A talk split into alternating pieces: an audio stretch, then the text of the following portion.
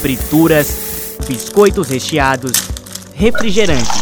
Qualquer tipo de fast food, que são aquelas comidas que têm um rápido preparo e que contêm em suas composições principalmente gorduras, açúcares e vários tipos de conservantes. O consumo desses alimentos, aliado a pouca prática de exercícios físicos ou até a fatores genéticos, pode causar a obesidade, não só em adultos, mas também em crianças. No Brasil, cerca de uma em cada três crianças estão acima do peso, de acordo com dados do Instituto Brasileiro de Geografia e Estatística, IBGE, sendo que a obesidade é considerada uma doença crônica e pode causar outras enfermidades, como principalmente colesterol alto, diabetes e hipertensão, segundo a Organização Mundial da Saúde, OMS. Para que isso não aconteça, a prevenção deve começar desde a gestação do bebê, é o que explica a nutricionista Damares Almeida. Os hábitos alimentares são formados ainda quando as crianças estão na barriga da mãe, tá? E se estendem aí durante os primeiros anos de vida, principalmente nos dois primeiros. E para evitar, né,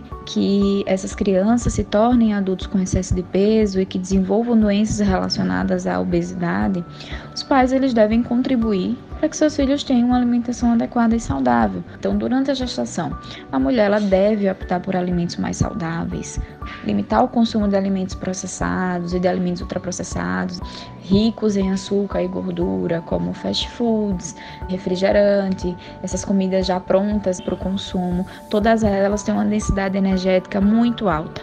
Outro fator muito importante protetor para a obesidade infantil é o aleitamento materno exclusivo. Então, assim, os estudos mostram essa associação, né, com a, do aleitamento materno exclusivo até os seis meses de idade. Damares também ressalta que os pais devem evitar o consumo de açúcar pelo menos nos dois primeiros anos de vida dos seus filhos. É importante que os pais não ofereçam biscoitos recheados, refrigerantes, esses alimentos prontos, né, esses alimentos embalados que vendem nos supermercados, principalmente é, a oferta do consumo de açúcar e de sal. Então, assim, antes dos dois anos de idade, criança não precisa de açúcar, né? Criança não sabe o sabor do açúcar. Aí somos nós, né? Nós adultos que temos essa mentalidade de que tudo precisa ser adoçado. Então, o ideal é que não se ofereça açúcar, mesmo para adoçar chá, para adoçar açúcar, para adoçar mingau.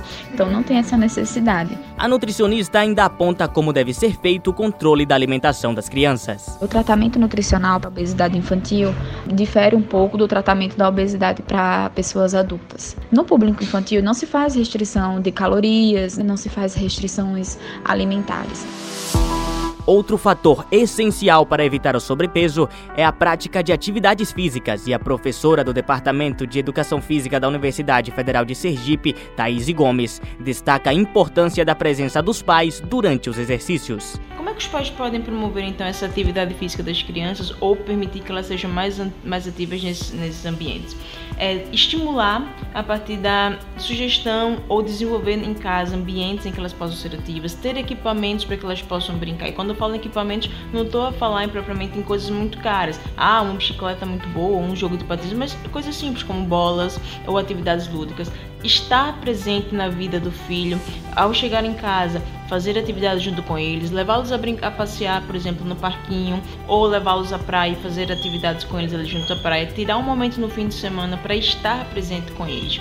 Já no tratamento das crianças obesas, o profissional da educação física exerce um papel importante na busca pela redução do peso. A professora indica como ele pode contribuir nesta situação. O profissional de educação física, nessas situações, a intervenção dele tem que ser pensada em promover atividades que a criança goste de executar, que ela goste de fazer, que ela sinta prazer, trabalhar algum outro déficit que ela apresenta em termos motores, que provavelmente ela vai apresentar, é possível que ela apresente porque não faz atividade física rotineiramente. E aos poucos vá também contribuindo para que ela interaja melhor com seus pares, com seus colegas e crie o gosto, o hábito e o prazer em fazer atividade física. Então tem que ser algo pouco. Então, tem parte sempre da ideia que a atividade, seja ela qual for, ela tem que ser primeiramente prazerosa para a criança. Depois que se cria esse hábito e esse prazer, o resto vai acontecer meio que naturalmente. Além da prática das atividades físicas e de uma alimentação saudável, o tratamento das crianças com obesidade deve ser acompanhado por um psicólogo, pois os preconceitos e a exclusão social podem causar transtornos mentais. É o que explica a psicóloga Adele Moad. No atendimento psicológico, as crianças elas podem trazer as emoções, os conflitos, podem ser elaborados, uma ansiedade ou depressão pode ser tratada precocemente, para que na vida adulta isso não se manifeste depois de uma forma mais grave, já é tratada na base. E a possibilidade também de conflitos ligados ao ambiente familiar, que essa criança possa trazer e que a gente possa comunicar aos pais, porque os recursos que utilizamos na, no consultório a criança expressa sua criatividade, seu mundo interno, através de objetos, de dinâmicas, do material lúdico, que é adaptado à idade da criança, a cada idade, cada fase do desenvolvimento, nós temos recursos, objetos que podem ser utilizados para facilitar essa expressão da criança.